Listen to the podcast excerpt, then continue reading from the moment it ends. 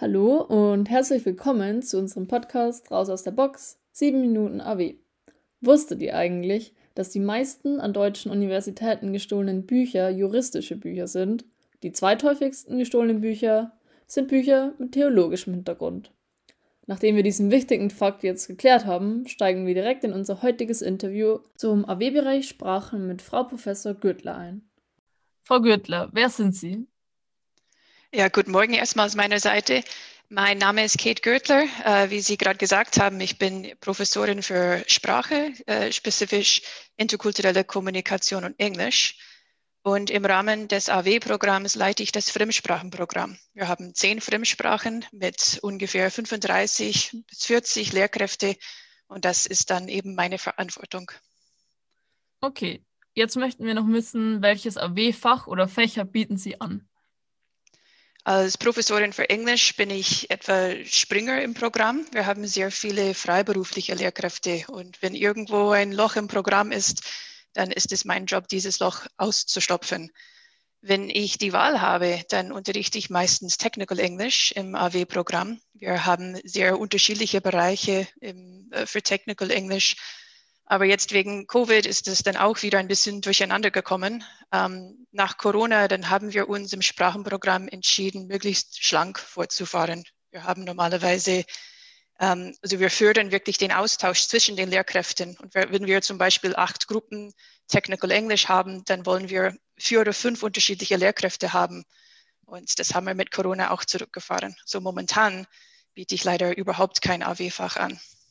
Können Sie uns verraten, wieso Sie Ihre AW-Fächer anbieten?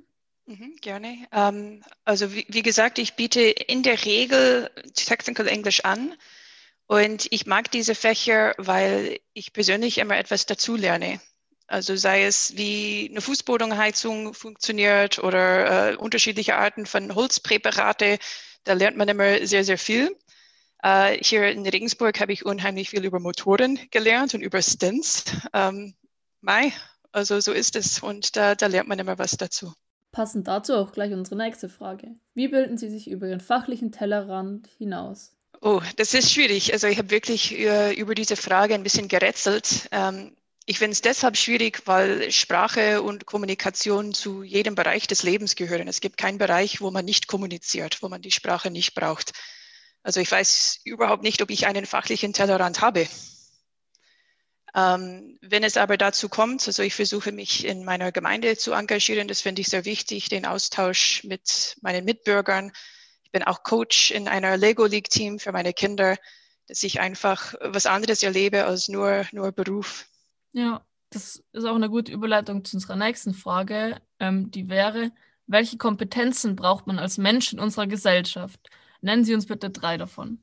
Also für mich ist äh, das gesellschaftliche Leben wirklich sehr, sehr wichtig. Ähm, ich bin Migrantin, wie man hört. Äh, ich habe in sehr vielen Ländern gearbeitet und gewohnt ähm, und ich habe Deutschland gewählt sozusagen. Ich bin Wahlbayerin und von dem her ist es dann auch sehr wichtig, dass ich mich äh, so integriere. Und zu den Kompetenzen, was braucht man? Ähm, an erster Stelle finde ich sehr, sehr wichtig ist die Empathie dass man die Fähigkeit hat, sich in die Rolle eines anderen Menschen hineinzusetzen. Äh, wie tickt diese Person? Was ist für sie wichtig? Warum handeln sie so? Also das wäre die erste Fähigkeit, die erste Kompetenz, das ist die Empathie. Ähm, von meiner Lebensperspektive heraus muss ich natürlich sagen, die Kommunikation.